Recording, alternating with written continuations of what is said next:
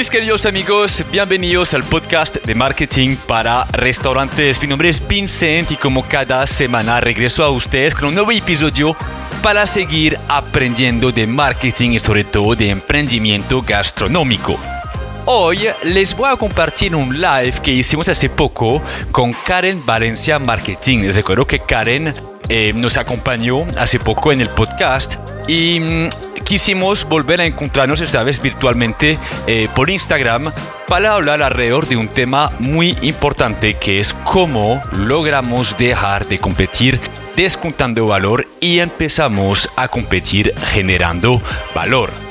Y como se darán cuenta, hoy esta generación de valor va muy conectado con un tema que tanto mencionamos en las redes sociales, que es su narrativa. Les recuerdo, la narrativa es un concepto que les va a permitir volverse únicos, sí, cuidar su unicidad, pero sobre todo guiar toda su actividad comercial. Es decir, que este cuento les va a ayudar a hacer absolutamente todo, desde la creación de productos, cómo emplean a las personas, cómo crean estrategias, cómo crean experiencias que van a conectar con la mente y la identidad de su público objetivo. Y todo eso lo vamos a tocar hoy a través de este encuentro. Espero que les guste mucho. Y para quienes necesitan definir este cuento, chicos, les recuerdo, nuestro blog marketingpararestaurantes.co eh, cuenta con más de 300 artículos sobre el tema, ¿sí? También hemos escrito libros sobre este tema, sobre todo el último que se llama el libro de marketing gastronómico. Así que les invito a escuchar de manera muy atenta a lo que van a descubrir. Si quieren profundizar este tema, conéctense en nuestra web, lean lo que hemos escrito y seguramente van a encontrar muchísima información que les va a permitir cumplir con todo lo que les mencionamos en este podcast. Espero que les guste mucho y nos vemos la próxima semana para un nuevo episodio del podcast de marketing para restaurantes. Un abrazo.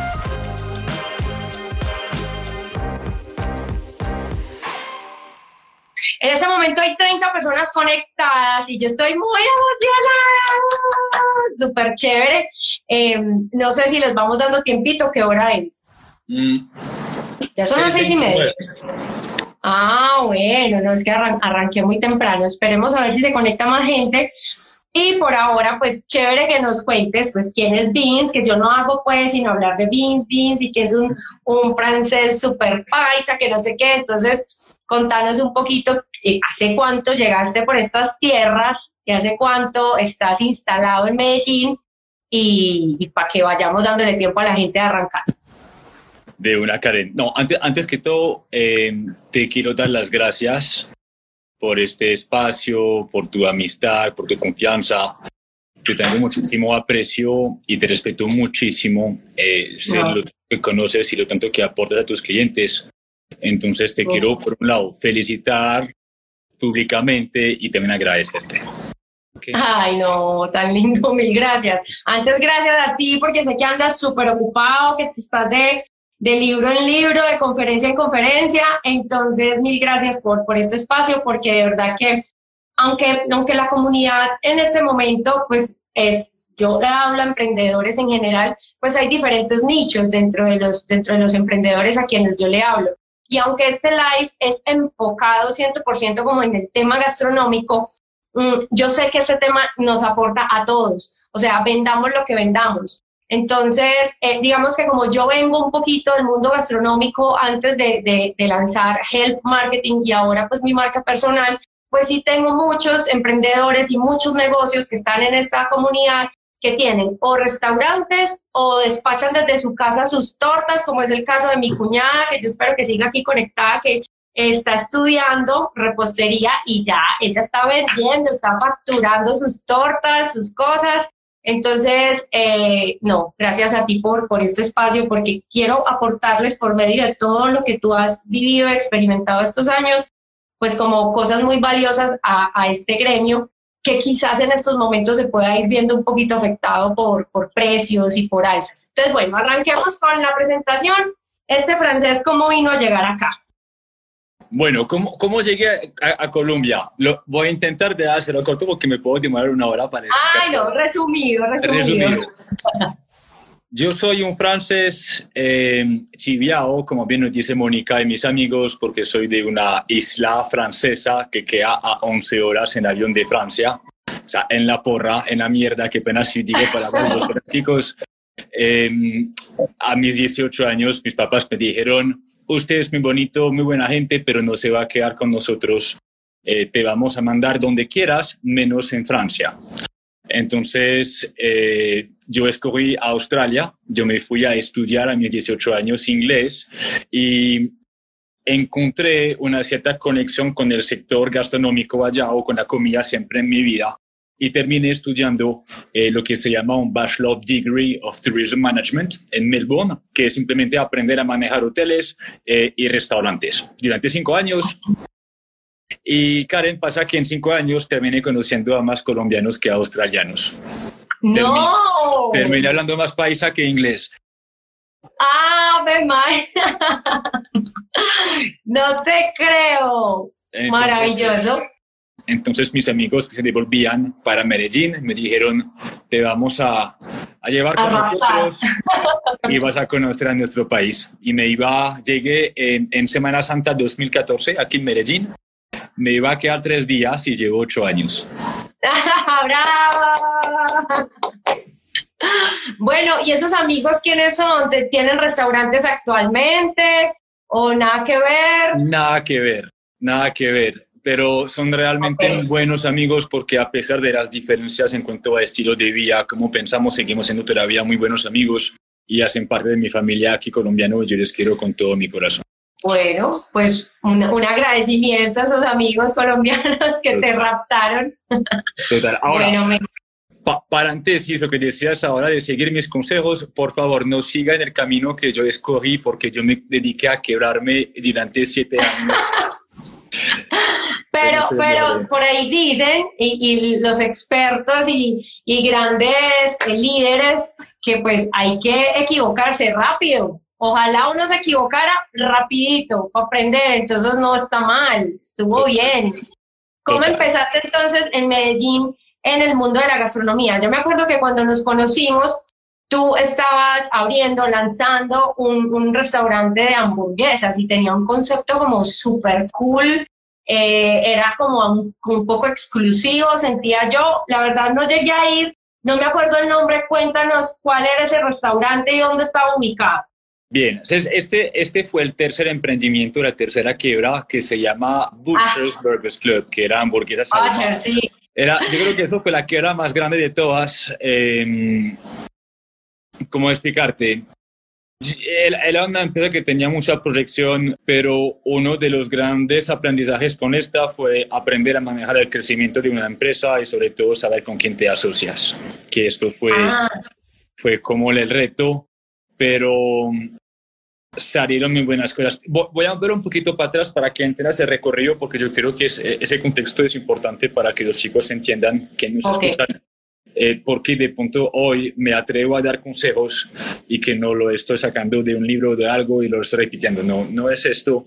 El, gran objetivo es precisamente lo que decías ahora. Es, bueno, según ese recorrido que, que, que, que se lleva, que llevó en, en tu hermoso país, eh, cuáles son las conclusiones. Entonces, todo inicio me preguntabas ahora con el tema de, de, cómo empecé a emprender acá, fue gracias a mi papá, que me dijo, ya que sabes manejar supuestamente un restaurante, después de estudiar, yo te voy a apoyar y te voy a, voy a ser tu inversionista. Entonces, Bien. Yo, yo me sentí muy, obviamente, con mucha gratitud. Eh, iniciamos con nuestro emprendimiento, eso fue en Ciudad de Río, aquí en, en Medellín era una repostería francesa. Y, y, si bien yo no soy cocinero, quisimos llevar desde Francia un contenedor de, de mercancía ultra congelada y montar el equivalente de tostado aquí, pero un poquito más formal. Lo que podría ser un tres trigos hoy, pero en importados. Y yo me di cuenta que estábamos muy equivocados frente a cómo estábamos comunicando, a lo que estábamos vendiendo en la época, hace ocho años. Pero eso suena muy bien, o sea, como concepto y, y como producto suena suena súper bien. ¿En dónde, ¿En dónde, cuánto duró eso? Cuatro meses. Ah. No, fue un desastre, fue un desastre y perdimos mucha plata, hay que decirlo. Eh, o sea, es el, es el ejemplo típico, yo creo que es muy relevante con lo, con lo que hablamos hoy, es el ejemplo típico de cómo es que una persona se puede quedar tan fácilmente en ese sector. Eh, la inversión que te puedas imaginar con los mejores equipos, arquitectos que vino de Bogotá, hacer el diseño, todo lo mejor, mejores productos importados, etcétera. Abrimos puertas y la gente nos estaba pidiendo, si pues preguntando si teníamos pasteles de pollo, almohabana, arepas. Y, y, obviamente yo en la época que sabía muy poco de marketing, no sabía cómo vender esos productos y entramos en un choque cultural porque asumíamos que iba a ser lo mismo que en Francia y obviamente nada que ver. Quizás entonces con lo que estás diciendo faltó primero conocer conocer la cultura, conocer qué come la gente cuando llega a una panadería, a una pastelería no, no de pronto para hacer tal cual lo que hace mi buñuelo y eso, pero sí para adaptar, ¿cierto? Para adaptar productos y poder seguir manteniendo el, el enfoque pues de una pastelería francesa, pero con unas adaptaciones. O tal vez el tema de la comunicación, lo que dices, no, yo no sabía cómo venderlo, cómo comunicarlo, de pronto faltó como todo ese, ese, esa expectativa, esa comunicación. Finalmente ahí, a los cuatro meses, ¿Cuáles son esas grandes conclusiones de qué pasó, qué faltó? Tú, las has mencionado, no entiende el mercado. Eh, un tema también de saber delegar, porque de hecho eso lo mencionamos en los libros que hemos escrito, que es como fuimos los empleados de nuestra propia empresa, nunca nos, nos, nos vimos como los emprendedores. Ah, digo nosotros porque éramos dos, mi mejor amigo, eh, Quique, y yo en la época, Em, éramos los operarios del negocio, teníamos empleados, pero nunca nos pusimos en la piel del emprendedor que tenía que ponerse a pensar en cómo vender más, en cómo crear estrategias, en cómo volver la, la operación más eficiente. Y, y, a fin de cuentas nos dimos cuenta ya muy tarde que estábamos en no en se pegaron una enredada en la operatividad en el día a día que no no no o sea, antes duraron cuatro meses. Y entonces, ¿qué, ¿qué, reporte le dimos al papá? ¿Cuál fue el reporte de, su inversión, de su apuesta? Que, que, en la época había perdido 600 millones de pesos. No, Dios. En ese mes en total. Sí, fue un golpe. Nos seguimos siendo amigos todavía. Ya, ya, ya, me perdonó, pero le tengo, le debo, le debo mucho. Claro, le estás pagando a cuotas. Bueno, menos mal era el papá, ¿no? Porque imagínate uno eh, eh, debiendo, debiendo ese dinero. Pero entonces, yo creo que aquí vamos a ir concluyendo. Yo voy a ir escribiendo, a ver, ¿dónde es? Activar comentarios. Me va a tocar activar comentarios. Tranquila. Em, porque entonces como que una de los primeros como conclusiones aunque el tema, vamos a ir hacia allá, no hemos entrado todavía como, en materia. Recuerden a los que van llegando que el título se los puse aquí, dice, compite agregando valor y no haciendo descuentos. Pero miren que todo lo que vamos hablando tiene sentido. Porque cuando empezamos a aplicar descuentos, yo voy a hablar a modo general, el que es experto aquí en, temas eh, de, gastronomía, marketing gastronómico es el DIN, pero para que los demás no se sientan excluidos, porque todo eso tiene que ver, digamos que, pues primero empiezo a hacer descuentos cuando veo que no estoy vendiendo, ¿cierto? No estoy vendiendo o la cosa está peluda, como digo yo, y se están subiendo los, los, los pues el precio de los productos porque importamos más de lo que, de lo que exportamos, entonces me tengo que inventar el 2 por 1 el, el happy hour, el, bueno, no sé qué. Y resulta que es que quizás en la comunicación nos está haciendo falta un montón de cosas, ¿cierto? Desde la, la comunicación es una maravilla, porque es que creemos que comunicar es esto, hablar. Y la comunicación interviene en todo un tema de branding, de símbolos, de colores, de esencia, de mensajes. Entonces, voy a ir poniendo como conclusiones de la primera quiebra de BIM. Entonces, no conocer bien el mercado. Eso también es súper importante. ¿Cuántas veces uno por emoción y porque uno dice, no, eso, eso, eso funciona, eso se vende, vamos a hacerle, vamos a hacerle. Y no nos ponemos a revisar cuáles son los gustos del mercado o de la zona en la que estamos, del, lugar, de la ciudad, porque pues en Colombia sabrás eh, que, que, hablamos distinto en cada región, comemos distinto en cada parte, eh, entonces eso es ahí como bien importante. Listo, ahí vamos. Siguiente, se nos acabaron los 600 millones de pesos en menos de cuatro meses, cerramos nuestra repostería francesa.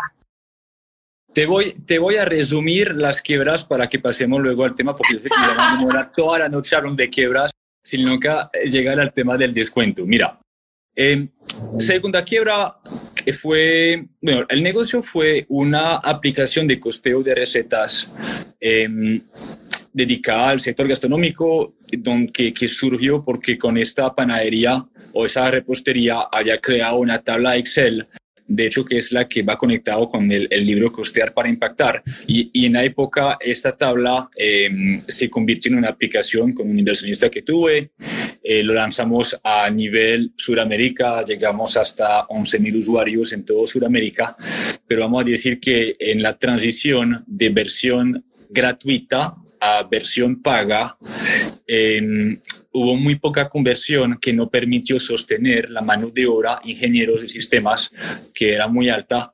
Entonces decidimos como cortar la hemorragia porque sabíamos que la prueba piloto no había funcionado. Puede que hoy haya funcionado, pero bueno, pasé, pasé a otra cosa que es ahí específicamente que yo empecé con Butchers, que fue un, no fue proyecto mío, tal cual, fue como fui invitado a la, al proyecto como inversionista y como socio de marketing, porque había aprendido muchísimo de marketing con la aplicación de costeo de recetas, me encantaba el tema, me encantaba crear contenido, había empezado con la fotografía, entonces terminé siendo quien, quien manejaba el marketing y le cogí muchísimo gusto al hecho de poder como a través del contenido, la comunicación y las relaciones públicas tener un impacto sobre la venta de nuestro propio restaurante. ¿Qué, qué pasó ahí, Karen, en cuanto a quiebra? Es que por un lado, nos emocionamos muchísimo y a los cuatro meses quisimos invertir en un segundo punto de venta que a fin de cuentas no era suficiente, pues no pegó, no despegó, entonces le quitaba ventas al claro. establecimiento. Primero estaba desangrándose para, para cubrir los, los costos del segundo. Total. Esto fue el problema. Más problema de sociedad es que, bueno, vamos a decir que no, no fuera la mejor sociedad. Eh, aprendí, soy muy agresivo con todo lo que pasó pero cortamos también porque ahí no, no Ahí no fue. Ahí no fue. ahí, no fue tampoco. Por ahí no fue. Por ahí no fue. De eso, ¿qué aprendiste? eso fue interesante. Yo, yo ahí yo creo que yo descubrí realmente el, el, amor por la fotografía, la comunicación y el marketing gastronómico. Porque las redes que estábamos manejando, la cual pues me encargaba yo, eh, me, pues tuvieron buen impacto y cuando terminamos con la empresa, muchas personas que eran competidores, empresas hamburgueserías, me dijeron, Vin, pues, marica, si ya te quebraste, trabaja para nosotros y manejanos tú las redes sociales. Y, y, es ahí que, que creé la agencia de marketing gastronómico que en la época era... Pero mira, o sea, es que de verdad suena cliché, suena cliché, pero mira todo lo que pasó para que pudieras llegar a brillar, y a entregar tanto valor y a generar todo, todo, todo lo que estás haciendo desde, desde marketing para restaurantes. O sea, hay que equivocarse, listo, lástima, pues ojalá no nos equivocáramos pues con tanto dinero, pero en tu caso, pues los aprendizajes son individuales, ¿cierto? Entonces, eh, eh, gracias a Papito Dios, como escribiste por ahí en estos días y me dio mucha risa, eh, tuviste todo ese recorrido para llegar a marketing gastronómico, que es donde estás ahora. ¿Qué, haces en, marketing gastronómico? ¿Y qué se encargan en marketing gastronómico? Es una muy buena pregunta. Mira, todo el cuento alrededor de, de, de esta marca es que nosotros nos dedicamos a estandarizar el marketing de restaurantes. Y yo creo que esa palabra es muy importante porque nosotros no creamos este marketing, ese marketing ya existe entendimos hace varios años ya que el conocimiento del sector gastronómico no se encuentra en libros, no se encuentra en Internet, no, hay muy poca literatura, pero eh, todo este conocimiento se encuentra en la cabeza de sus emprendedores, de las personas, ¿sí? Pero esas personas no tienen mucho tiempo, tienen muchas responsabilidades y no toman el tiempo de compartirlo. Total, total. Entonces, al entender esto, Jorge, ¿qué más? Al, Hola, mi George. De los mejores. Entonces, al entender eso, Karen, yo, porque con la agencia en la época yo me daba cuenta que cuando estábamos investigando para crear estrategias encontraba muy pocas cosas, mejor dicho, encontraba muchas cosas con eso de profundidad, pero al interactuar con los clientes nuestros, que son restaurantes, me di cuenta que ya sí, salían muchas ideas, muchas experiencias, etcétera. Entonces, es ¿Y tú mira, claro. Ay, pucha, escriba, escriba, grave, grave. Eh, eh, es que había que apuntarlo. Habrá completamente que, que documentarlo en alguna parte y documentarlo. Y, y, yo creo que documentar es la palabra correcta. Nosotros documentamos la ciencia del marketing de restaurantes. ¿Cuál, es la ventaja ahora? Es que ah, por andar con tantas personas trabajando con ellas, investigando, entrevistando, toda esta información hoy la arrojamos en un modelo que sintetiza y que explica paso a paso cómo es que un restaurante debería competir. Y estamos dándonos cuenta que, o sea, de, factores de éxito, puntos en común que tienen los restaurantes exitosos, que a fin de cuentas se puede volver un modelo estándar que cualquier emprendedor del sector puede utilizar. Y eso nos da para escribir libros. Es brutal. Ya, lo que estás diciendo es que si yo soy juicioso, antes de ponerme a abrir un restaurante, yo voy y me leo. Eh, ahorita nos dices los, los nombres de los libros, porfa, porque más de uno aquí va a salir con ganas de comprarlos. Si yo soy juiciosa, me leo toda esa documentación, pongo en práctica, ojo, porque es que hay algo que nos cuesta mucho y es esforzarnos y poner en práctica. O sea, ustedes están haciendo el trabajo de documentar, de reunir, de poner todo eso en libros, en, de una manera seguramente súper explicada, pero el esfuerzo es de cada emprendedor y el trabajo es de cada persona. Entonces, si yo lo hago de manera correcta, si ustedes me están ahorrando a mí la posibilidad de pegarme una quebrada tan brava como la que tú te pegaste, solamente leyendo estos libros y obviamente completamente comprometida con querer lograr eso. Entonces me parece genial, o sea, es un paso a paso estructurado y, recopilado con gente muy. Cuéntanos de pronto algunas personas de las cuales em, hayas recopilado cosas así que, que de pronto la gente conozca, nombres de restaurantes que, que de pronto para la gente sean referentes. E, estoy desarrollando una muy buena relación con, con unos empresarios que, que, es de Mystic Foods, además que muchos conocen a Club Burger. Yo creo que Club, como comunica, que también incluía a, a Olivia, eh, y también a Tres Trigos ahora, son marcas que cumplen al 300% con lo que tanto promovemos en el mercado eh, a través de la cuenta y que, y que respalden lo que estamos diciendo. Eh, otros ejemplos de marcas de las cuales nos inspiramos mucho, Vicio en Madrid, en España, que yo creo que es bastante interesante. de hecho, en el cuarto libro hablamos mucho también de la Rufina, que está aquí en Medellín eh, San Sebastián, que es una quesera pesqueira de Santiago y Sasa, que son marcas, lo veremos enseguida, donde los dueños lograron conectar su propia identidad y creencias con su propuesta de valor y automáticamente lograron conectar con una parte natural de hacer el marketing que trata de inspirar a las personas. Okay.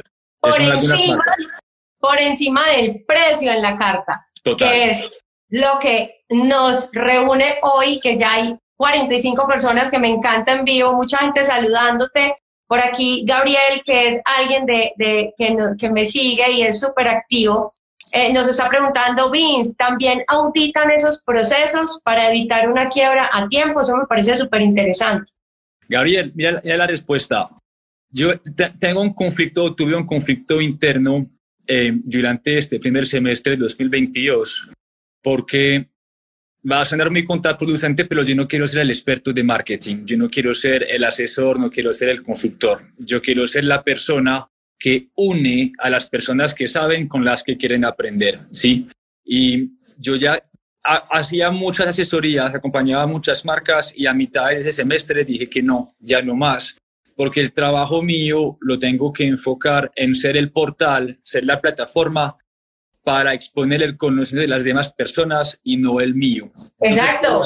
Yo me debo disociar de marketing para restaurantes, sino, de hecho por eso se llama marketing para restaurantes, sino Vincent Mockery. Pero te voy a decir una cosa, te voy a decir una cosa y estaba pendiente por decírtela, porque Vince siempre me sale con ese cuentito y ese es el discurso de él donde dice, por eso es que existe marketing para restaurantes y no se llama Vince Mockery, ¿cierto? Pero tú eres la cara de marketing para restaurantes y eso es valioso y la gente quiere hablar es contigo. Así que no, no vas a poder eh, huir de esa responsabilidad. Así que nada, hay que afrontarlo. Además que mm. está perfecto, está perfecto que seas esa cara, así estés detrás de ese nombre y, y de la MPR. Entonces, nada, ya le respondí por allá a Gabriel.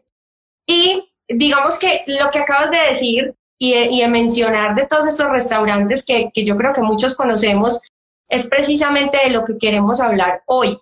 Y es de que, ¿cómo carajos yo en una situación en la que quizás me siento eh, me siento preocupado, preocupada porque la harina está subiendo, los huevos, la leche, la mantequilla. Cuando antes se compraba, yo tengo muchos amigos en el mundo eh, de la panadería. Eh, cuando antes se compraba un bulto de harina, no sé a cuánto, ahora esa vaina está tres veces más costosa y entonces cómo hago con los precios y si eso se lo traslado al cliente, ¿cierto? Obviamente tú también sabes de costeo y sabes de todas esas cosas, pero aquí vamos a hablar de algo que sobrepasa todo eso. Y es el nombre es el branding, el posicionamiento, el mensaje, la historia que hay detrás, que a muchos nos hace falta, a muchos, o sea, muy, muy, pocas personas trabajamos en ese concepto que al final es lo que va a ser que usted vaya y se compre el pan así cueste 30 mil pesos. Es que el pan es un pan de masa madre que respeta todo el proceso de la harina, sus yo no sé qué cuántas horas fermentándose, no le va a caer mal al estómago porque el gluten se convirtió en yo no sé qué vainas. Y entonces, claro, y resulta que vas y te compras el pan de 30 mil pesos. ¿Qué importa? Es que me estás hablando de un montón de beneficios. Hablemos un poquito de cómo llegar a no, a no caer en, en que la, la, inmediatez o la preocupación nos haga empezar a bajar de precios. Mira, yo, yo creo que lo contextualizaste muy bien y, y, siento siempre que cuando ya llegamos al tema del marketing tenemos que entender algo muy bien. Es el contexto tanto económico como lo mencionaste, pero también competitivo y sociocultural. Eh, el, el, descuento hace ocho años, cuando llegué a Colombia, seguía siendo un arma muy poderosa para activar las ventas, etcétera, ¿sí? Y lo sigue siendo en algunas ocasiones. El problema es. ubicar su generación de valor, ubicar eh, su propuesta dentro del descuento que ya vuelve a, se vuelve muy insostenible, sobre todo en épocas económicas como estas, ¿sí? Y en un entorno tan competitivo como lo es el sector hoy, que todavía no ha llegado a su punto de maduración porque le falta mucho todavía, pero es muy competitivo, las empresas tienen que entender que tener un buen precio, un buen descuento o un buen producto ya, ya no es una ventaja competitiva. No es un diferencial. O sea, no.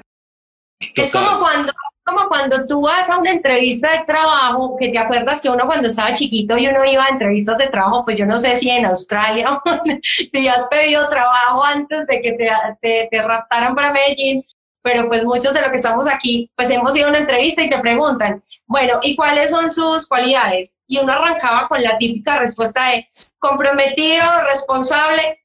A ver, es lo mínimo que yo espero que usted sea Igual pasa entonces en, un restaurante y en un negocio de comidas. Ya no es pues un diferencial ser competitivo, ser de buena calidad y muchas cosas.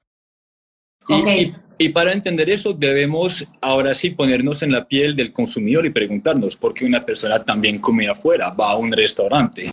Y, y en muchas ocasiones eso no tiene que ver solo con el acto de comer, porque si queremos comer yo lo repito muchas veces, abrimos la nevera, nos calentamos una arepa y comemos, ¿sí? Y, y eso es un punto muy importante que va conectado con la generación de valor, es que los restaurantes son más negocios de emociones que, emociones, que, que negocios de comida. La comida efectivamente es un medio y todo el ambiente, sea la música, el servicio, la decoración, la marca, lo decías ahora, el branding en regla general, eh, es, es, esa generación de valor, ¿sí?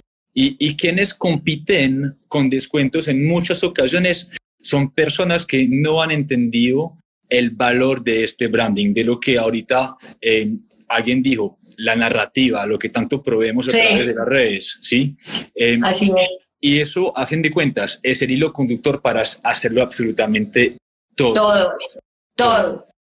Ok, bueno, ¿cómo vamos desglosando esto? Yo, entonces, como para ir entendiendo, dijiste algo importante al principio que quiero que quede claro y es tampoco vamos a satanizar el, el descuento, tampoco vamos a decir que el descuento es 100% malo. El problema es basar mi propuesta de valor únicamente en el precio.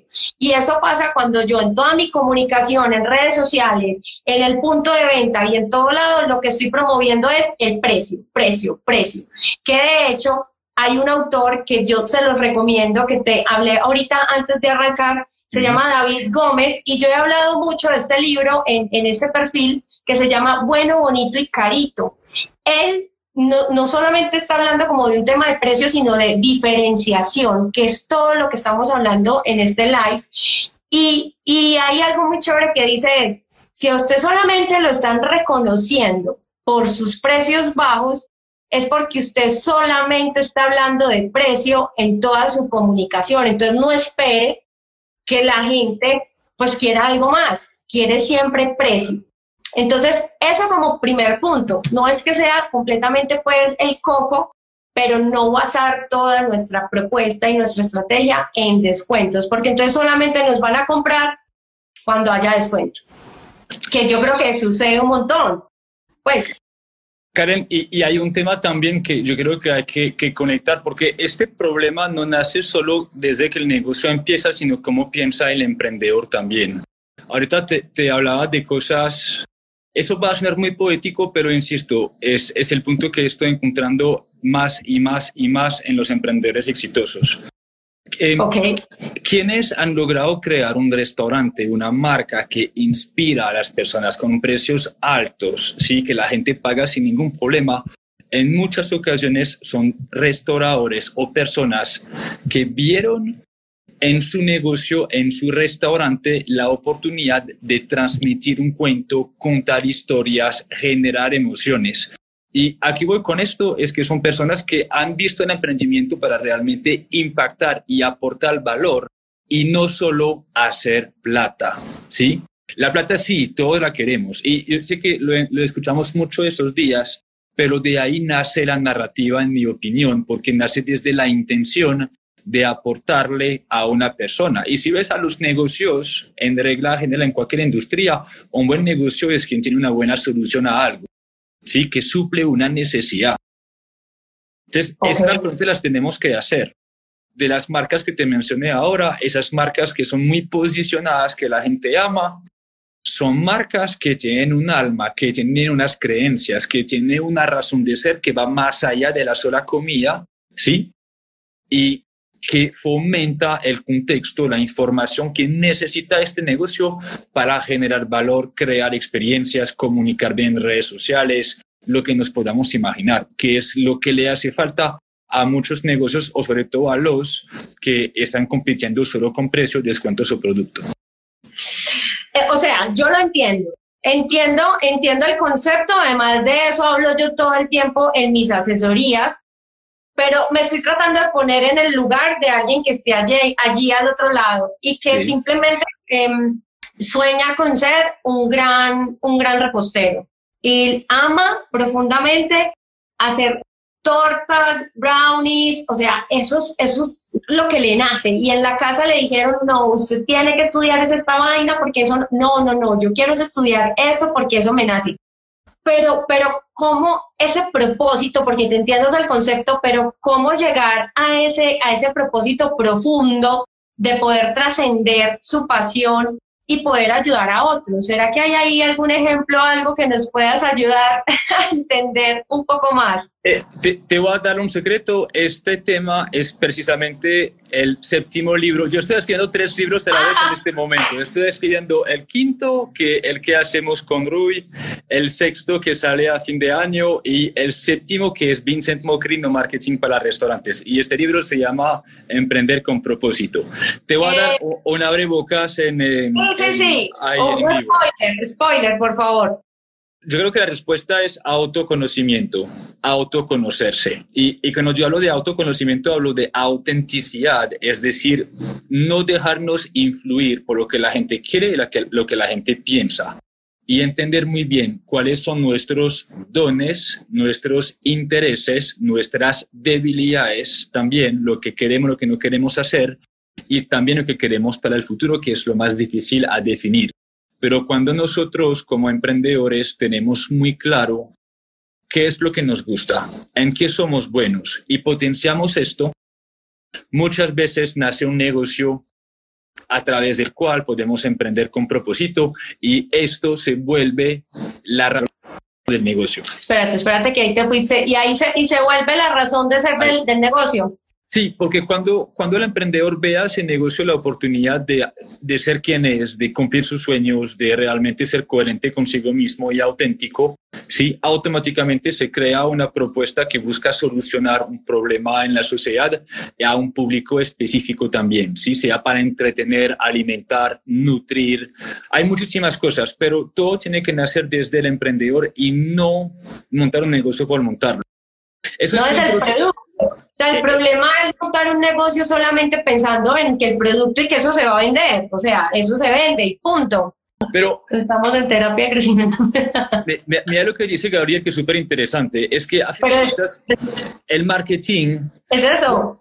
Por, eso el, el, marketing para mí tiene que nacer naturalmente. El marketing es el acto de inspirar a las personas para que ellas quieran consumir nuestra experiencia, ¿sí? No es vender, es inspirar a las personas. Y esa inspiración se favorece muchísimo cuando nosotros creemos realmente en nuestro negocio, lo que queremos ofrecer y somos apasionados por lo que hacemos. Y eso, independientemente que las fotos sean bonitas, que hagamos pauta, que hagamos estrategias, la gente lo percibe.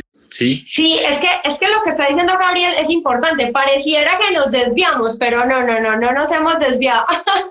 no. nos hemos desviado. Es que es un tema del autoconocimiento y ese, el autoconocimiento. ¿Y qué pasa? O sea, en este momento, porque muchas personas vamos a terapia, porque muchas personas vamos donde un coach, porque, porque nos hace falta todo ese tema de autoconocimiento. Y entonces, eh, eh, lo que yo te entiendo es que estas personas lograron trascender por medio de un negocio que al final factura, pero, pero están trascendiendo un propósito, entonces me parece maravilloso. De pronto sí, obviamente tiene bastante trabajo, eh, no es así como que hay, hago una torta y ya, sino cómo empiezo a, conocerme y aportar valor en, en, cada una de, de, de, las cosas que yo hago. Mencionemos de pronto cosas un poquito más tangibles. Sí para que no se nos quede en el aire y poder irle dando también respuestas a las personas de qué cosas pueden ser diferenciales, cómo puedo agregar valor desde si desde el diseño, si desde, no sé, para no tener que caer en un descuento, sino que la gente diga, hombre, yo te pago esa torta a 80 mil pesos, es que te la pago, no importa, y no importa que el otro le esté vendiendo a 60 mil, es que te creo el cuento y te compro la torta a ti por lo que me estás enseñando y transmitiendo. Entonces, hablemos de cosas más tangibles. Bien, a título de tarea, porque eso lo hemos desglosado mucho en algunos talleres, te, voy a explicar cómo es que una marca hoy, desde hoy mismo, puede empezar a tener una narrativa que les va a permitir hacer absolutamente todo, que yo creo que es muy importante. Primero, ¿qué es la narrativa? Eso es muy, es muy importante, no es un cuento y ya, ¿sí? Es un concepto que le permite a las marcas diferenciarse, ser únicas, ¿sí? Y que va a guiar toda la actividad comercial. Y es ahí que a mí me gusta mucho como diferenciar narrativa y marca porque muchas veces un restaurante tiene su marca en su PDF, pero al no volverla viva, se muere absolutamente todo y nos quedamos con un logo, ¿sí? Es, ahí que el concepto de narrativa entra en juego que en nuestra opinión se compone de diferentes cosas que son eh, definir, es uno, la razón de ser del restaurante o, la, o el por qué o la misión, si lo quieren llamar así, que es la pregunta que ustedes tienen que responder es, si mi restaurante fuese un medio para transmitir un mensaje, para impactar a las personas, ¿qué sería? ¿Sí? Y que ojalá no fuese eh, servir un buen producto con un buen servicio. Como decías ahora, eso es un estándar. Después, después de esto, el segundo pilar es agregarle a esta marca unos valores o unas creencias que van a respaldar esa razón de ser. Entonces, ahí cuidado, no son creencias que son, por ejemplo, no sé, lo, como la hoja de vida, el compromiso, la puntualidad, que son muy empresariales. Lo que queremos hacer es darle vida a nuestro negocio eh, con creencias, con pensamientos que puede compartir con su público objetivo. ¿sí? Entonces, eh, te doy un ejemplo. Pesqueira en la ciudad de Medellín, su misión, razón de ser, sería que a pesquera no venimos a comer pescado, sino venimos a cuidar el mar. ¿Sí? Y de esos valores que Santiago refleja, hay un tema, por ejemplo, de pesca responsable. Y la pesca responsable, que es una manera sostenible ¿sí? de, de conseguir peces, pescados, eh, abre una cantidad de conversos, conversaciones que la marca puede compartir con su comunidad. ¿sí? Entonces, las creencias de alguna manera es creemos firmemente en algo, un tema, una manera de pensar que nos va a permitir conectar con nuestro mercado objetivo que cree en lo mismo para compartir conversaciones o hasta crear experiencias. ¿Sí? Espérame, entonces, el, ese el segundo punto me lleva a que por medio de esas creencias y esos valores que son de, de, de profundidad, pues de profundo conocimiento, me llevan a conectar. Entonces voy a poner lo anterior, es que lo estoy escribiendo y escribir en este coso así pegado de esta vaina difícil. Lo anterior nos ayuda a conectar con el cliente ideal o público, pues su público objetivo con el cliente ideal que nos va a, pues nos va a amar, o sea, nos va a, a querer comprar sin tener en cuenta aspectos como el precio. O sea, Tal cual. Y, eso, de hecho, eh, Karen, eso es el tercer pilar, es el público objetivo. No, o sea, si bien todas las personas pueden comer en su restaurante, su restaurante no es para todo el mundo, o por lo menos su comunicación no es para todo el mundo.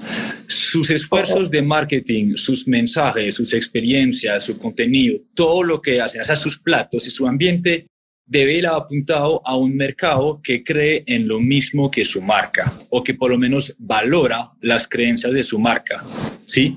Entonces, cuando hay una marca que tiene una creencia o unas creencias, una manera de pensar y un público que piensa igual o similar, automáticamente vamos a facilitar el interés, vamos a crear la conexión emocional y vamos a inspirar a las personas que es lo que estamos hablando. Es ahí que inspiramos el consumidor, no lo convencemos, lo inspiramos. Ok, perfecto. Entonces, todo eso me sirve a mí para al final llevarlo como contenido a mis redes sociales. ¿Cierto? Porque a veces pasa, y, y, me pasan las asesorías, y para llevarlo un poco al, al mundo mío de las asesorías en Instagram, que por ahí derecho les cuento, tiene gran fundamento en todo lo que estamos hablando acá.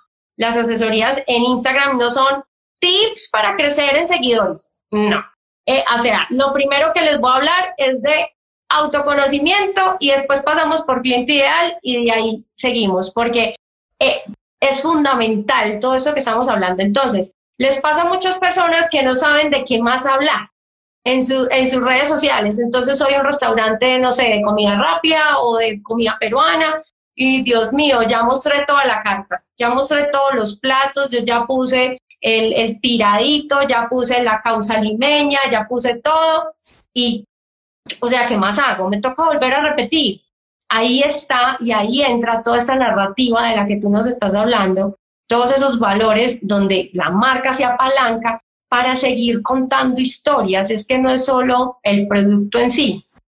Entonces, eso trasciende. ¿Qué más puede trascender aparte de las redes sociales? Todo eso del branding. Todo, todo. Porque desde que tú tienes tu público objetivo, tus creencias, tu razón de ser, más otras cositas demás, pero de punto que en este momento no son tan importantes, es que todo se va a basar sobre eso, hasta cómo se elabora un plato, cómo lo presentamos, qué ya pongo en la mesa, eh, cómo eh, comunico a través de mi ambiente, cómo explico y sirvo o atiendo a mi cliente. La música. La música. los uniformes, cómo, cómo también cómo selecciono hasta el, el personal, ¿no? Porque mira que en, en Chef Burger pasa que uno entra y son puros pelados. O sea, son puros pelados los que te atienden. Eso no es al azar. Eso está pensado así. Es muy coherente. Hasta, mira, hasta a quien contratas, tienes toda la razón. Sí. Mira, y, y, conectémoslos con el tema del marketing o más en la creación de estrategias y el calendario comercial, porque es ahí que es interesante. Si nosotros ya creemos en cosas y tenemos una razón de ser, automáticamente tenemos el contexto para ser coherente, para generar experiencias que van a terminar siendo las estrategias de marketing. Entonces, ahí que nos escuchan tienen que familiarizarse con lo que se llama no solo el storytelling, sí, que es contar la historia, sino también el story making, sí, el story doing making, que es crear la historia, sí. Y eso va a ir conectando con lo que tú dices de documentar. El story making es simplemente cómo es que en nuestro día a día estamos siendo coherentes con nuestras creencias y con nuestra razón de ser. Entonces, esto significa que nos vamos a inspirar de lo que creemos, de, nuestras, de nuestros principios y vamos a crear experiencias para unir a quién, para unir a nuestro mercado objetivo alrededor de nuestros pensamientos. Vuelvo a Pesqueira. Es por eso que eh, Santi hace charlas como de, de medio ambiente, de pesca sostenible. Tiene todo el sentido. Porque todo es coherente. Eso es story making. Y muchas de esas estrategias en un primer tiempo no busca la venta, busca unir al mercado objetivo alrededor de nuestras creencias. ¿Para qué? Generar confianza, llamar la atención, generar fidelización. ¿Y la, la consecuencia qué es? Es la venta. La venta. Total, es como, eh, vámonos a otro nicho. Yo aquí hago como las veces de, como que me voy para otro nicho porque la gente lo, lo pueda entender. Y es, em, si yo soy un restaurante vegano, no, no me voy a ir con los veganos. No, me voy a ir con los vegetarianos. Es que los veganos son muy radicales, marica. Los veganos sí tienen una radicalidad muy brava. Vámonos con los vegetarianos. Los vegetarianos, digamos que estas corrientes de, de, de, negocios, de personas y, de modos de alimentarse, pues están basados en no consumir cierto tipo de carnes, pero adicional, uno supondría, por eso digo supondría, que también se cuidan en ciertas cosas, ¿cierto? Se vuelven más conscientes alrededor de otras cosas.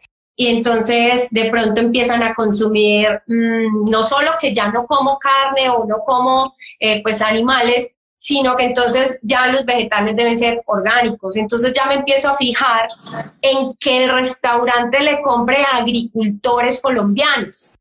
Eh, me empiezo a fijar en que, no sé, en que incluso puedo trascender eso al tema de, has visto que hay mucho el tema de la moda circular que entonces ya, no, ya no compro y no caigo en el consumismo de la, del fast fashion, sino que voy a mercados en donde le doy segundas oportunidades. Uno podría pensar que un negocio que, que esté enfocado en este tema ambiental en cuanto al, al, al consumo, pues también puede trasladar su, su storytelling y, y, todo su cuento a estas otras formas. Es más o menos eso lo que nos estás los flexitarianos. Exacto, entonces es más o menos eso lo que nos estás diciendo, ¿cierto? ¿Cómo yo puedo no quedarme solamente en, así, encerrados en un nicho, sino que cuando tengo autoconocimiento y tengo un, un profundo conocimiento de mi marca y de lo que quiero hacer, puedo empezar a, expandir y a, y a, ser coherente, obvio, ¿cierto? No, no tampoco como que, bueno, ¿qué hiciéramos? ¿Qué nos inventáramos? Sino que, que sea hay que ser muy coherente, Karen. Y, lo que dijiste, esto es precisamente esto, es que cuando te hablo de valores y creencias, ojalá fueran más allá de la sola comida, ¿sí? Que la comida termina siendo el medio por el cual transmitimos esas creencias, pero efectivamente, si es un negocio de comida vegetariana, imaginamos que la misión de ese negocio sea promover eh, el consumo de productos orgánicos y locales, no sé, algo así, ¿sí? somos la vitrina eh, de la riqueza natural de nuestra región. Eh, por ejemplo, puede ser una misión chévere, ¿sí? Entonces, Se la acaba de inventar, o sea, el que no tenga misión, que la escriba y que le funcione, escríbala. Me encanta. Entonces, eso, por ejemplo, las creencias que puede ser, trabajamos con campesinos de la región o nuestras, nuestros aliados se encuentran a menos de 50 kilómetros de la ciudad. Eh, eh, creemos en el poder de la comida orgánica, ¿sí? Eh, si utilizamos, por ejemplo, nada más que verduras feas, que son las imperfectas, que son muy nutritivas, en fin. Pero brutal. ¿Sí Brutal eso. Y esto da todo el contexto que queremos nosotros para crear lo que queramos, para conversar en redes sociales, hasta para un plato de edición limitada. Podemos hacer un plato de verduras feas.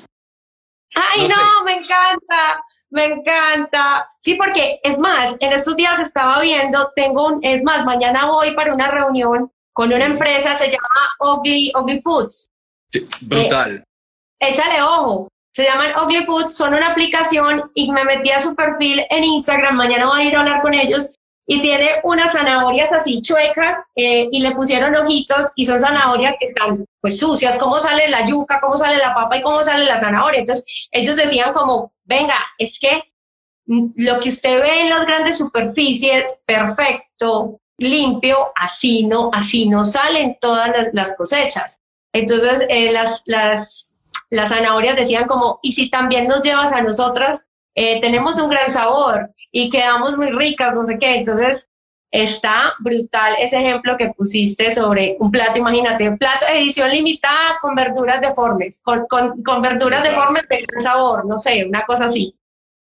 Mira, vamos a dar un pequeño paso atrás para que también las personas entiendan por qué es importante que la, que la marca tenga eh, valores y creencias que pueden aprovechar para crear conversaciones nosotros en muchas ocasiones aquí en la cuenta mencionamos a un chico, a un señor, no es un chico, ya, ya es viejito, que se llama Mark Gove. Él escribió un libro que se llama Branding Emocional, ¿sí? Y tiene una muy buena explicación de cómo es que hoy en día una marca debería eh, conectar con el consumidor y sobre todo porque la tecnología lo cambió todo para nuestro marketing. Entonces, él decía que en el pasado y no hace mucho, hace, no sé, 10, 15, 20 años, las marcas o las empresas comunicaban unilateralmente con los clientes. Entonces era un monólogo donde la empresa utilizaba los volantes, el periódico, eh, el radio, la televisión para transmitir mensajes a su cliente objetivo, pero su cliente nunca tenía la oportunidad de contestar. Pero eso de hecho fue el marketing de hace muy poco, ¿sí? y, y, lo que está pasando hoy es que estamos viendo a empresas que mantienen ese mismo monólogo en un mundo tecnológico donde el consumidor tiene una voz, donde las personas pueden contestar a la marca. ¿Qué sugiere esto? Que las empresas deben humanizarse y deben también tener una voz, una personalidad unas creencias, ¿para qué? Para crear conversaciones, no solo en redes, sino en absolutamente todo lo que hace el negocio. ¿Sí?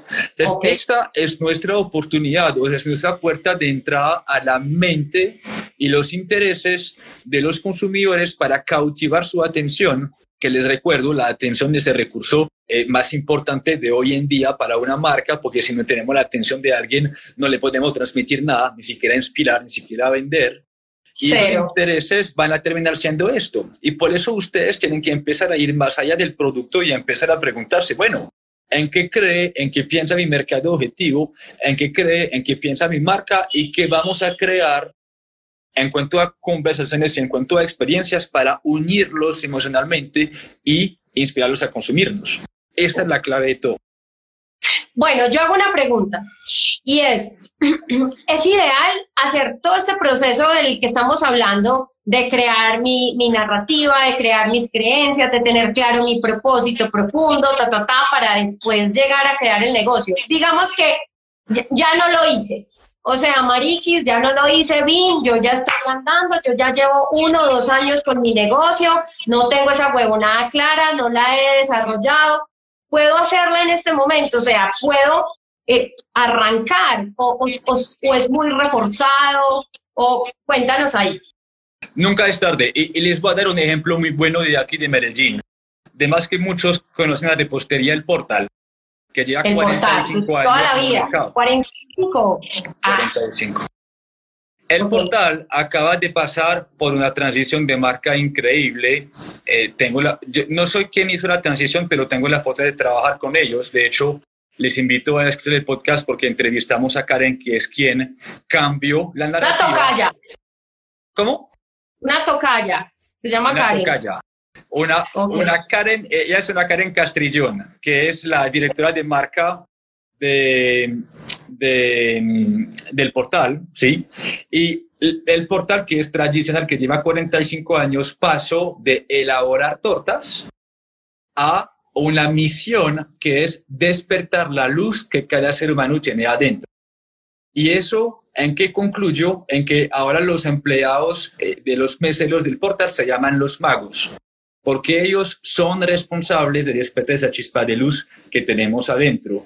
Es por eso que vienen mensajes ahora con las tortas o con eh, los brunch que ellos hacen.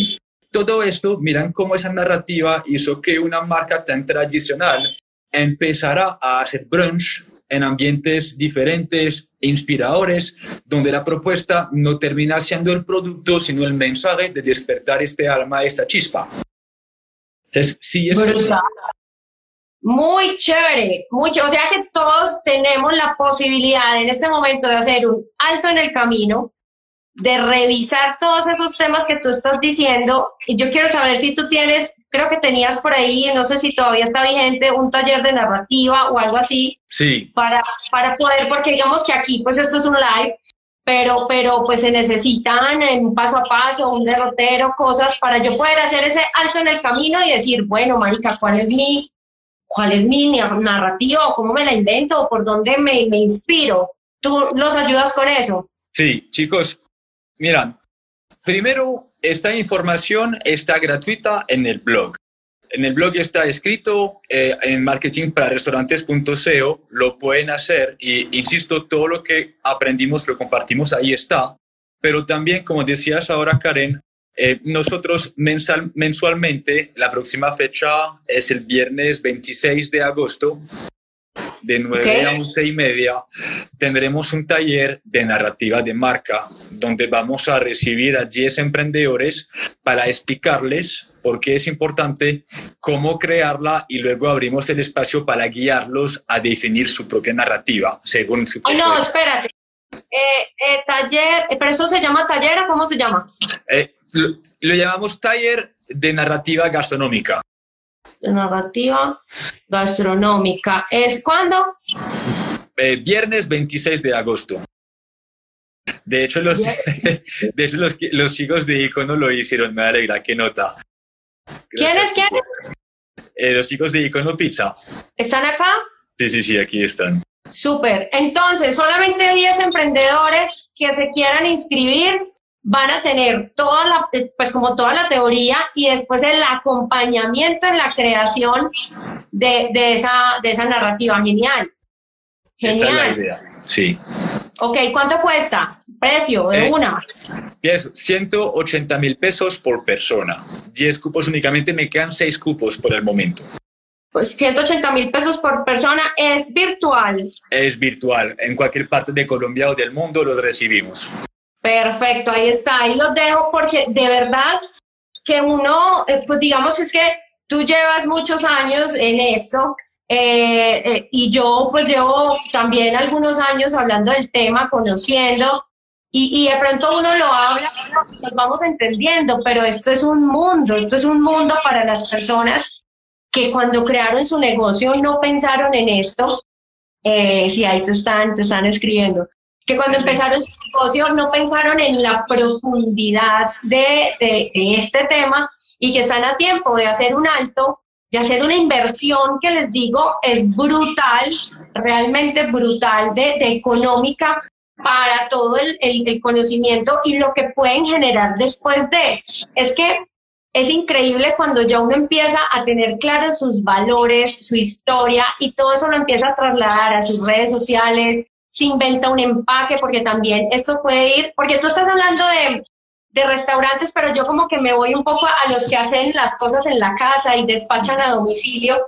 y entonces quizás eh, ya mandan una nota a mano, ¿cierto? Pueden mandar una, una a mano de esta torta está hecha ta, ta, ta, por mí, me, me tanto tiempo y los ingredientes, o sea, hasta allá llega este tema de la narrativa, hasta una notica escrita a mano, de, pero genuina, ¿cierto? Karen, perdón, te voy a interrumpir porque me, salió un, tema que yo creo que es muy importante. Chicos, esta es la oportunidad, otra vez voy a ser un poquito poético, pero es la oportunidad de ser feliz, de alinear sus gustos con los gustos y creencias de su propio negocio, porque ahí está la intención de generar valor, de crear experiencias, de fidelizar, de gozarse del negocio. Todos tenemos que pagar nóminas, ¿sí? Y, y, eso no quiere decir que va a ser fácil, porque obviamente tenemos que, que poner la palabra, tenemos que comer mierda como emprendedores, porque eso no es fácil.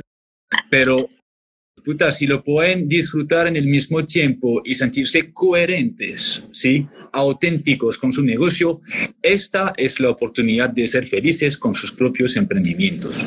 Súper, o sea, que no sea una obligación ahí, me tengo que levantar a hacer ocho tortas con no sé cuánto y tengo que hacer 50 panes, sino que, o sea, hasta ellos mismos van a encontrar ese propósito que quizás lo tienen refundido, lo tienen por allá perdido digamos que, que, todo esto redunda en que si yo tengo esa narrativa súper clara, tengo mis valores, tengo mis creencias, cuento el cuento no solo en redes, lo cuento en mi empaque, lo cuento en el plato, lo llevo a, a charlas, lo llevo a otros aspectos, entonces yo no tengo por qué estar apelando a un descuento para que me compren, porque además estoy conectando con el que está entendiendo, está abrazando, está apoyando todo lo que yo estoy hablando porque es que estamos conectando y me va a pagar la plata que yo pongo de manera justa a mi precio sin tener que apelar a un descuento. Ese es el, el, el ya para como para resumir, porque no lo habíamos conectado con el descuento, ¿cierto? Nunca. ¿Cómo? Nos desviamos del todo, pero está muy conectado, o sea, está completamente no está, Porque no estamos, no, no nos hemos desviado. Lo que pasa es que estábamos hablando de todo eso y claro, y, marica, a ver, el descuento, niños, aquí está. O sea, si después de que tú conoces muy bien tu cliente ideal y tus valores están conectando con esos valores, ese cliente ideal va a querer que a ti te vaya bien, te va a comprar, no te va a decir, es que es maravilloso decir o no, no te va a decir, ¿y por qué tan caro? Porque es que tú has estado hablando, ay, mi negra hermosa, mi negra preciosa, no, no te van a decir, ¿y por qué tan caro? Porque es que tú has, estado hablando de un montón de cosas, de beneficios, de, de cosas maravillosas alrededor del producto. Ahí el precio pasa a un último lugar. Mm. Ahí no tenemos por qué competir por precio. Entonces vea como la regué, no, no la regué, o sea, estamos... Pero sí, sí, porque a fin de cuentas el problema del descuento es no saber cómo inspirar a las personas. Y ahí encontramos la solución a conectar emocionalmente y comprobar la razón por la cual cobramos este precio, sea pequeño o alto, no importa, pero que realmente la gente entienda el valor que estamos ofreciendo a través del emprendimiento y de la experiencia. Exacto, y también, y también yo tengo claro algo y es que eh, de pronto puede haber personas que sí digan como, eh, pero, pero porque allí cuesta menos o, y es igual y no sé qué, pues yo también te digo, uno puede tener la certeza y la seguridad de decir, eh, ¿sabes qué? Pues es que no eres mi cliente. O sea, así de sencillo. No estamos conectando, no estamos conectando y mi producto no es para ti. O sea, ve y cómprale, a, pues no vamos a responder eso, ¿cierto? Pero eh, es tener la tranquilidad y no estresarnos porque fue pucha, no, me compró porque no, porque no se lo puede vender más barato. Vale huevo, o sea, no es tu cliente ideal. Si tú ya, ya has transmitido el mensaje correcto, porque es que lo que pasa es que no transmitimos los mensajes, si ya has transmitido el mensaje correcto con todo lo que abarca tu marca, que no es el precio, y la gente sigue preguntando por precio, pues es porque no estamos conectando con el cliente que es, no estamos conectando con el cliente ideal. Karen, lo que acabas de mencionar es vital. Es que un precio alto sin justificar su valor que es todo lo que acabamos de hablar, es, es que las personas se asusten porque no estamos comunicando por qué este producto vale más. Sí, ahí hay otro error, es que es listo, ustedes pueden tener el mejor producto, la mejor experiencia, pero si no lo comunican, si no demuestran la razón por la cual esto vale tanto, es normal que las personas no los van a comprar. Total. Les va a parecer costoso. Total, y, y, y, y, yo creo que la mayoría, o sea, el 90% de los problemas que tenemos en los negocios es ese, de, de, no comunicar correctamente todo eso. Entonces uno dice, ¿y por qué esa torta cuesta eso?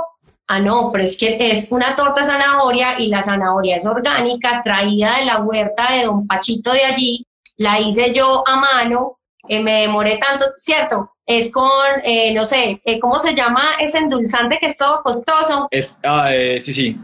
No es El este, ya, es el otro que es todo complicadito. Algo así, el fruto del monje se llama. Y El es, no. Ese, e- esa vaina es súper cara. Y entonces es con harina de almendras. O sea, Una no es. torta de zanahoria fea.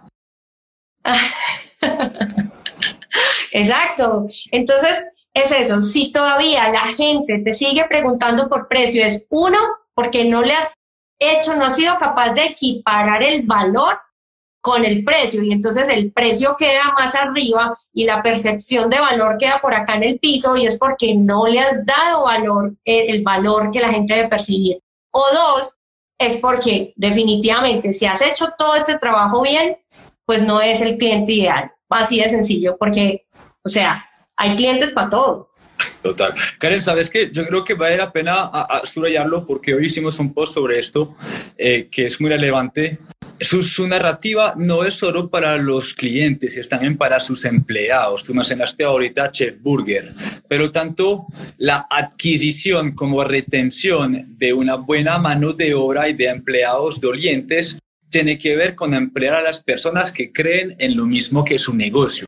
¿Sí? Brutal. Los intereses tienen que ver también con sus empleados, las necesidades de reconocimiento con la identidad, con el sentirse conectado a algo importante, aplica también para el empleado y, y la narrativa lo permite, eh, lo permite hacer y conectar con esas personas para contratarlos y sobre todo retenerlos.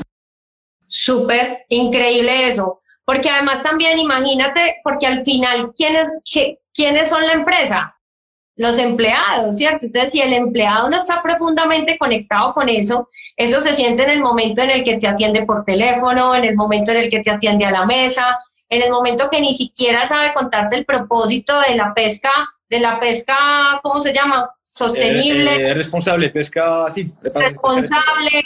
Entonces ese man no tiene ni idea y contame, mm, no, no, no sé de dónde habrán cogido ese, ese pescadito, ¿cierto? Entonces tienes todo el sentido, toda la razón y pues obviamente se vuelve coherente y se vuelve redonda toda la historia. Imagínate que nos han llegado seis preguntas que yo no me había dado cuenta, las respondemos y vamos, y vamos terminando. ¿Dice qué hora es? Ay, mariquis, llevamos un montón, ¿cierto? Sí, pero muy bueno, muy bueno, a mí me gusta esto. ¿Cu ¿Cuáles son las preguntas? No las veo. Te voy a, las voy a compartir. Listo. Dice, eh, Anco Parra, pero ¿cómo generar valor en un mercado tan competido? Yo creo que hemos hablado de eso todo el tiempo. Mira, te, te voy a dar el ejemplo. Yo, lo- yo la entrevisté esta tarde, se llama Julián de las Maduritas. Ahí están todas las ¡Uy, qué rico! de- del podcast. Eh, ¿tú ¿Lo conoces?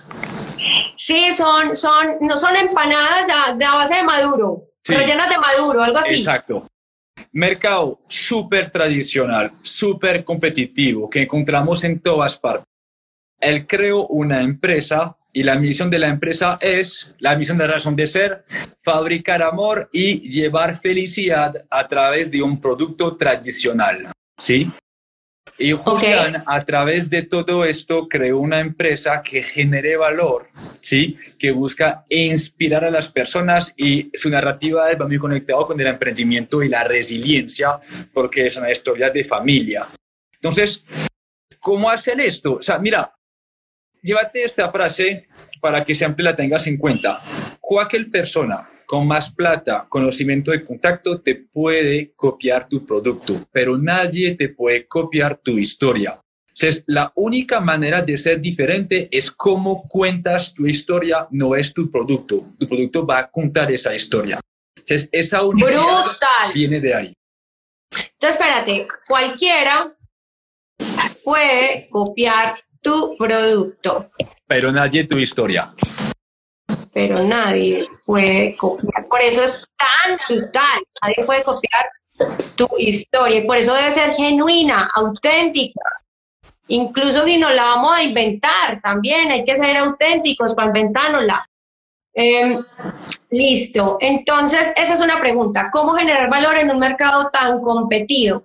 Tu historia. Tu historia no es igual a ninguna otra. Entonces, este es el momento de que puedas hacer ese, ese par en el camino y si puedes invertir en este, en este taller de narrativa, ahí vas a encontrar obviamente muchas más respuestas.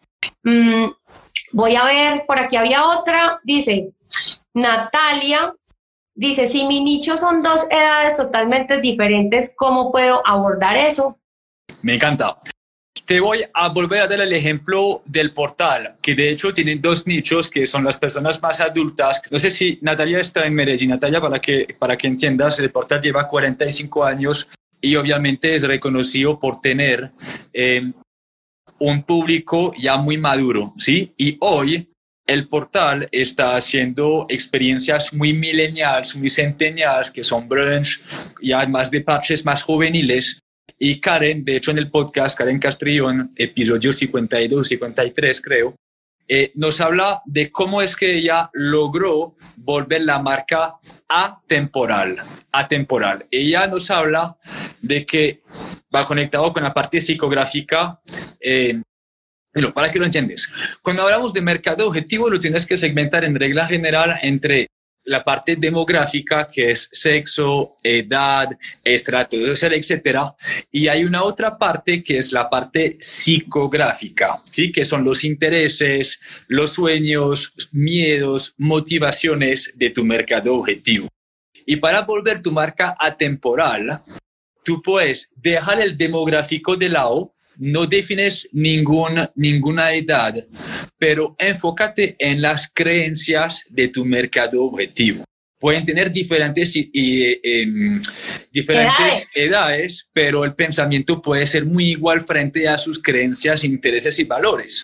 Entonces buscas el punto en común para que el mensaje sea el mismo, pero que las personas que te compran perciban la misma emoción. Me encanta, pero me encanta eso que acabas de decir, porque pasa mucho.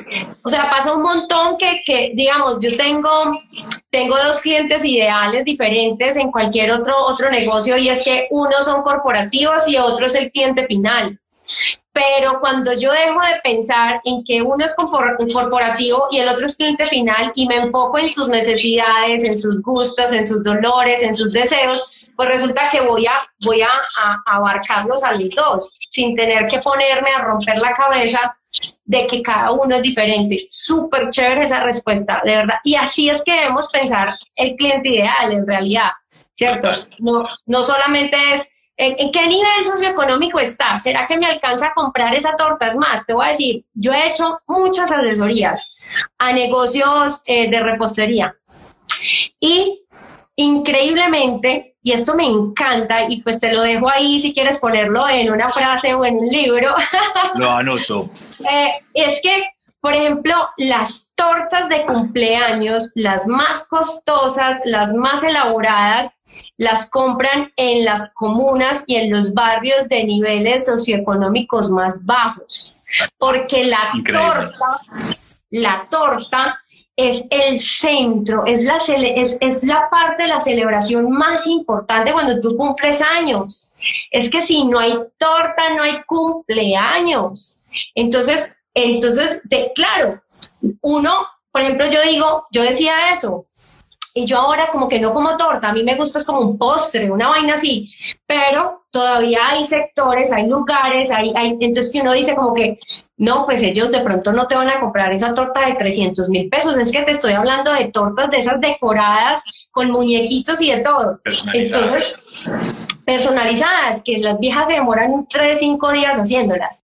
Es porque, porque ¿qué? Porque en sus creencias está que para, o sea, si cumplo años, es, tiene que haber torta y la torta es brutal. En cambio, en otros, en otros espacios, de otros niveles, de otras creencias, la torta caserita María Luisa de esponjados está perfecta. ¿Cierto? Entonces, eso lo, lo relaciona ahí un montón como con el tema del, de la parte em, psicológica. Bueno, entonces, otra pregunta. Mi narrativa se puede desarrollar a partir desde la creación de un personaje. Espérate que esta es, es que está como larga. Espérate, yo me chispas. Te la voy a leer. Eh, mi narrativa se puede desarrollar a partir de la creación de un personaje con identidad y valores. A mí me encantan los ejemplos y, y, hay algo muy interesante y vamos a conectar con los socios y los emprendedores. Ahorita les estaba diciendo eh, que ojalá el emprendedor tuviese su identidad y creencias conectadas con su propio negocio y que eso se volviera narrativa. Pero hay sociedades donde hay varios socios que piensan de manera muy diferente, ¿sí? O entonces, ¿cómo es que encontramos un punto en común? Entonces, hay empresas que crean narrativas ficticias, cuentos ficticios. Te doy un ejemplo. Aquí en la ciudad de Medellín tenemos al grupo Belisario, ¿sí? Te doy un ejemplo. Ese Belisario es, eh, tienen diferentes negocios, todos tienen diferentes narrativas. Y el primer de todos, que es la mansión de Belisario, toda la experiencia está creada alrededor de un cuento ficticio que es que Don Belisario, un empresario de México, viajó a Medellín, se enamoró de Medellín, montó su mansión, entonces todo el espacio es como una mansión, tiene diferentes espacios decorados, tiene platos que van conectados con su infancia, con sus esperanzas de vida, que son ficticios. Eh, y cuando la gente va allá, les, les dicen, bienvenido a la mansión, ¿sí? O sea, todo este cuento es una narrativa muy fuerte, muy aterrizada, pero es completamente ficticia.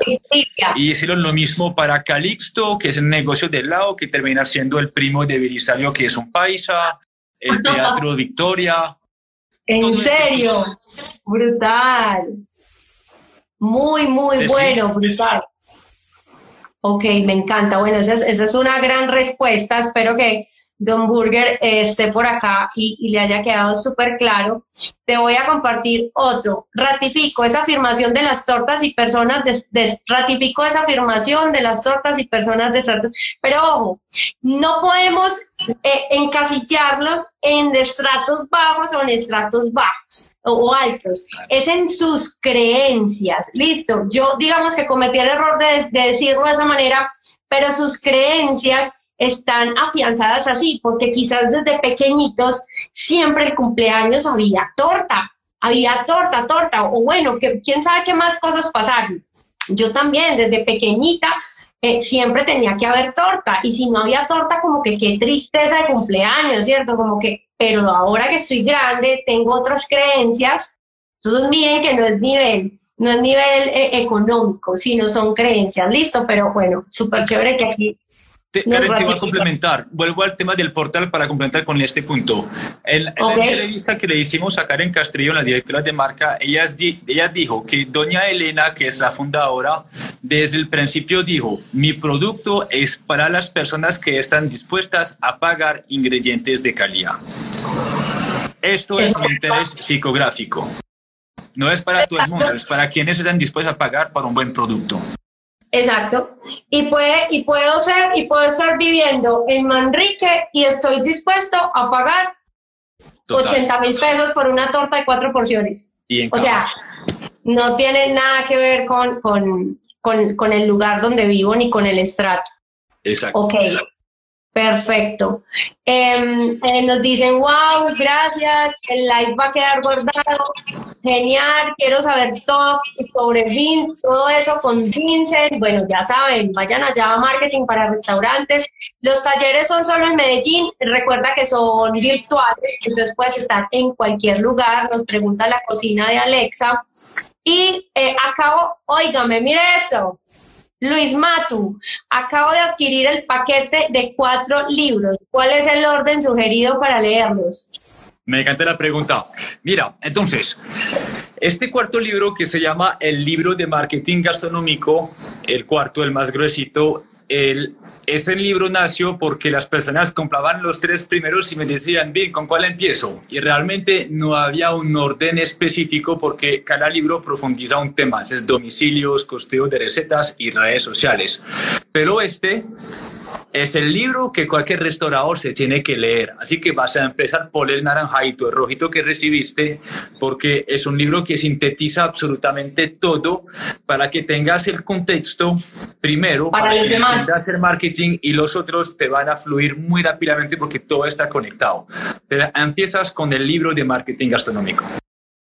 Yo no sé si quieres dejar ya como algo para cerrar. Ya hicimos muchas invitaciones, taller de narrativa, viernes 26 de agosto, 180 mil pesos por persona. Hay seis cupos disponibles virtual. No, pues yo necesito aquí comisión, vea.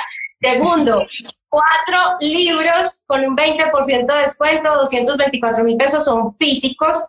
En el blog encuentran todo este contenido gratuito. Tiene podcast que lo podemos escuchar en, en Spotify. ¿Cómo se llama el podcast? El podcast de marketing para restaurantes. Bueno, súper difícil. Podcast de marketing para restaurantes, o sea, no tiene piedra. Y vayan a seguir a Avins, porque pues si eres restaurante, él sí está full, full nichado en el tema de, de restaurantes y de, y de marketing gastronómico. Yo estoy feliz, estoy cansada de hablar, em, pero, pero con Dean siempre conversamos muy, muy chévere. Estoy muy feliz de, la gente. Voy a activar los comentarios em, de la gente que, que, se conectó. Sabemos que hasta ahora ya estamos mamados, estamos cansados. Yo, yo tengo que confesar que tenía mucha ansiedad, mucho susto, porque hace rato no tenía un live. Eh, porque pues yo decía, pucha, después de pandemia todo el mundo conectaba lives que se va a conectar, pero ratifico algo que incluso les digo siempre en las asesorías, y es que si el contenido aporta, el contenido es poderoso, si el contenido ayuda, se van a conectar los que se tengan que conectar, no importa si son 10, y siempre les digo, invite a esas 10 personas a la sala de su casa a ver si tiene dónde sentarlas entonces, no hay que eh, desmeditar nunca la cantidad de personas que se conecten a un live, porque son, todos valen oro y que hayan sacado este espacio para mí es brutal y les agradezco un montón, montón, montón. Esa fue mi despedida. Falta la de Vince. Chicos, no, eh, primero Karen, gracias por tu confianza otra vez, te admiro mucho y acá la persona que, que nos escucharon hoy, recuerdan que el conocimiento es poder siempre y cuando lo ejecutan, ¿sí? No se queden en parálisis por análisis, realmente tomen acción, esto es el emprendimiento, es la satisfacción de crear, de generar valor, así que manos a la obra. Súper, y por último, feliz cumpleaños a Luisa, de, de, de, Riquísimo. Luisa Riquísimo dijo, es mi cumpleaños y es mi mejor regalo de cumpleaños. Acaba de decir, este fue uno de los mejores regalos de cumpleaños. Y con esta frase cerramos. Besitos para todos. Espero em, saber cómo se graba esto porque hace rato que no lo hago. Espero... que no se pierda. la opción para grabarlo. Y me lo mandas y lo publicamos en el podcast. ¿Listo? Ok, perfecto. Bien, feliz noche. Mil gracias. Chao chicos, gracias por todo. Chao Karen. Besos, bye. Chao, chao.